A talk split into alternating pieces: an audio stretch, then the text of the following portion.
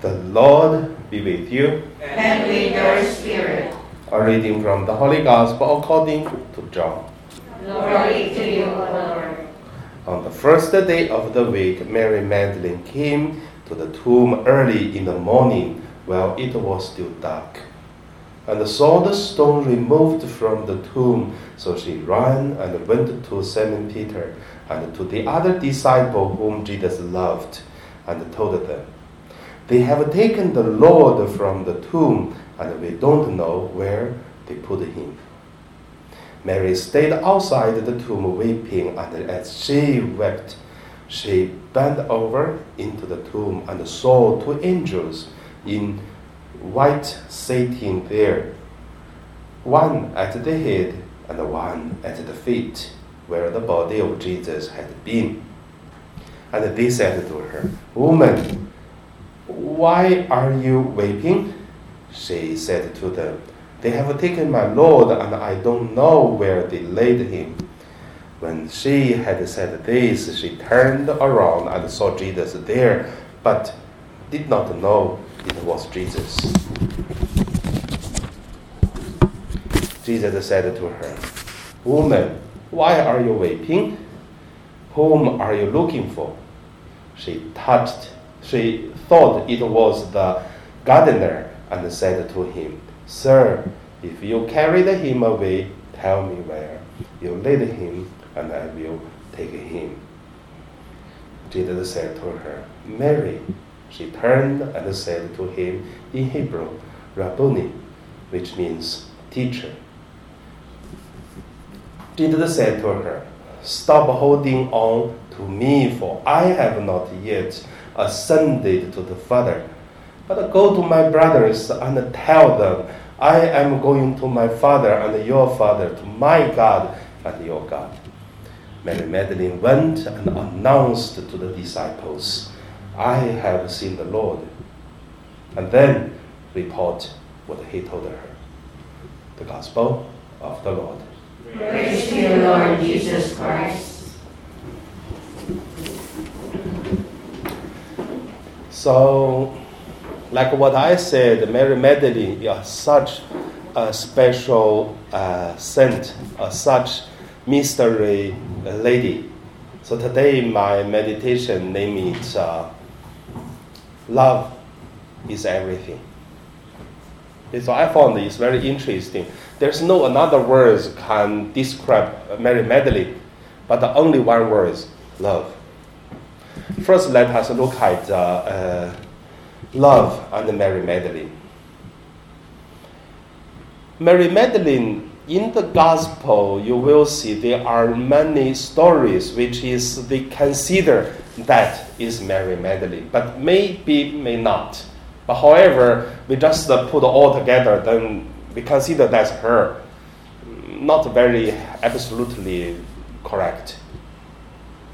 People said Mary Magdalene was uh, uh, Mary, the sister of uh, Lazarus, the one who is really sitting at the side of Jesus, and then listen Jesus preaching. That's Mary Magdalene. People also said the evil spirit was uh, uh, occupied her for years. She was suffering, and Jesus drive out of the evil spirit from her. That is why she uh, she know Jesus. But you also you have to know Lazarus, uh, Martha, and Mary, because did not say Mary Magdalene is Mary. We don't know. However, many people consider that's one person, same one person. So, uh, three, the brother, sister of them, they are very close friends of Jesus, which is so close. So, then the third thing, which is uh, Mary was uh, following Jesus everywhere if Jesus go. And that's also interesting because there are many Marys uh, following Jesus if you see the four Gospels. So, could be. Then another is about uh, today we just finished the reading of the Gospel, uh, uh, the resurrection Jesus, and then Mary was looking for the dead body, but Jesus is raised from the dead already. That's Mary Magdalene. And also, Mary Magdalene was the one when Jesus was killed and then hung on the cross. Mary Magdalene was uh, beside of Mary, uh, Our Lady Mary, and then look at the, the, the cross. That's also recorded in the Bible to say. So that's all I remember about Mary about Mary Magdalene. Of course, Mary Magdalene later on to tell Peter and Paul, sorry, Peter, Peter and John tell them, you know, uh, I saw Jesus. After the day is the gospel. After that, we don't see Mary Magdalene's name in the, in the Bible. And uh, very interesting is uh, 2017 when I was in Israel, and then they found Mary Magdalene's uh, in her village. They found Mary Magdalene's tomb there. Then they don't know it's real or not, because you have to know in the Western history and in the culture there is uh, another mystery called looking for the chalice of Christ. So in Chinese we used to call Sheng Bui. So is that that is um, not what the that's not what the Catholic believe because we don't believe such things. When talk about the chalice means the the inheritance of Jesus, means the son of Jesus, grandchildren, that the blood of the, the Jesus through Magdalene means uh, Magdalene have a child with Jesus and have children. That is the Western stories about uh, the inheritance of Jesus through Mary Magdalene. And then you know the movie about the Da Vinci Code to talk about looking for this. Catholic we don't mm-hmm. believe. But however, the story was, was telling for more than 2,000 years. So anyway, that's all about the Mary Magdalene. So we don't need to believe. But the story gave us some ideas. Why there are so many stories? Why she is she so special? I would say love is everything. Love is the reason. Love is the explanation. And love is the answer. You could see Mary so much loved Jesus. And this love is a little bit, I mean, it's not usual love like, uh, oh, the Peter and John loved Jesus because disciples.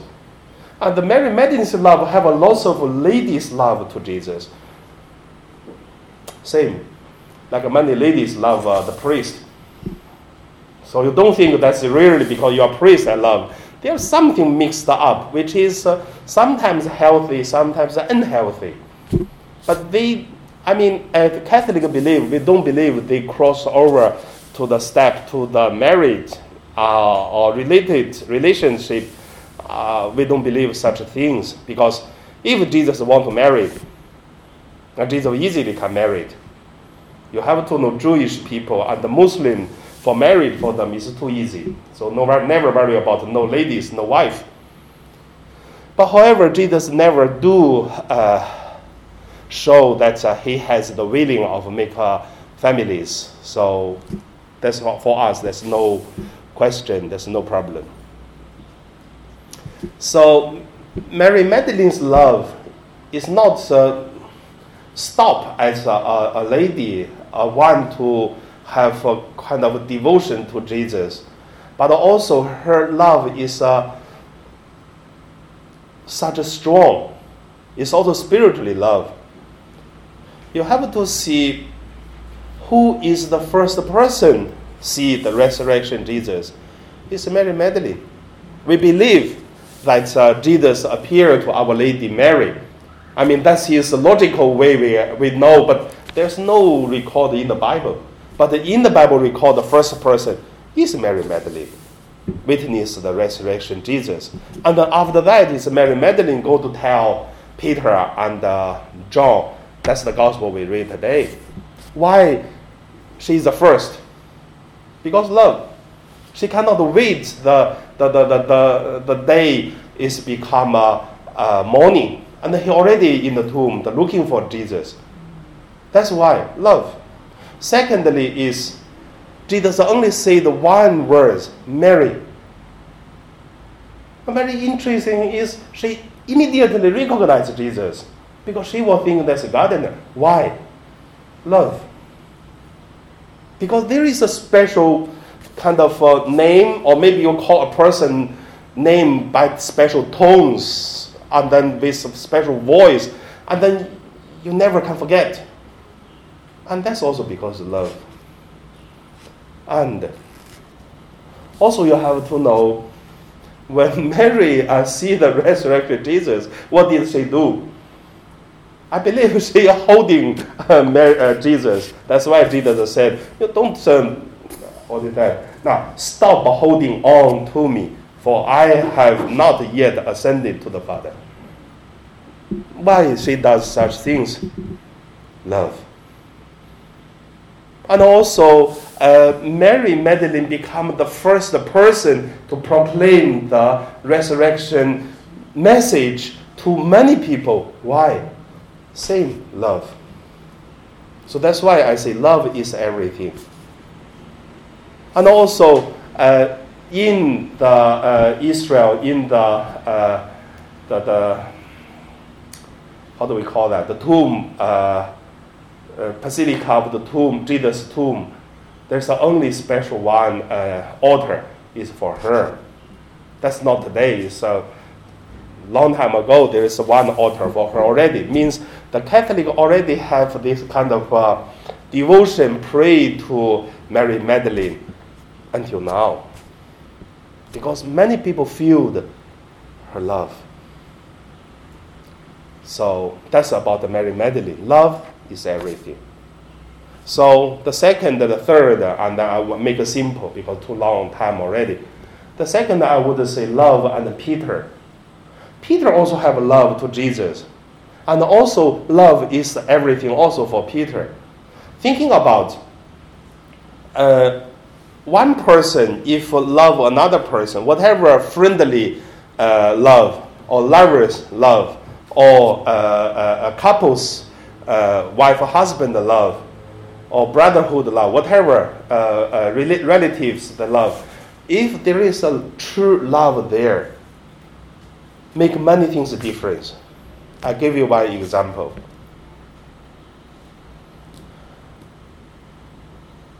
If you don't like your parish priest, what would be happen? The parish priest do whatever good things or bad things, you don't like him, and then everything he did is wrong. And then, because you don't love him, but when you like your parish priest, you love him, even he did something stupid things, you just love. Oh, eh, look at this guy, fell again, so so stubborn, never learn. You just love, and then things can easily pass. You can accept. Why? Because you love, you like him, you support him. Peter is the same. Love is, is everything for Peter also.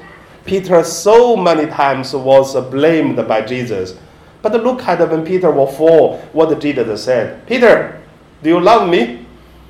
So look at the words. The very interesting thing is maybe when Jesus asked Peter, and then Peter feel guilty. But Jesus also have pain in the heart, I believe. Because he look at Peter's uh, the, the, the face, his deeds, his guiltiness in the heart, and then he want to release Peter's release his uh, guilty, sinfulness, this kind of thing. That's why Jesus really tried to set up a chance to let him answer three times. Jesus did not do for others, only for Peter. Love is everything.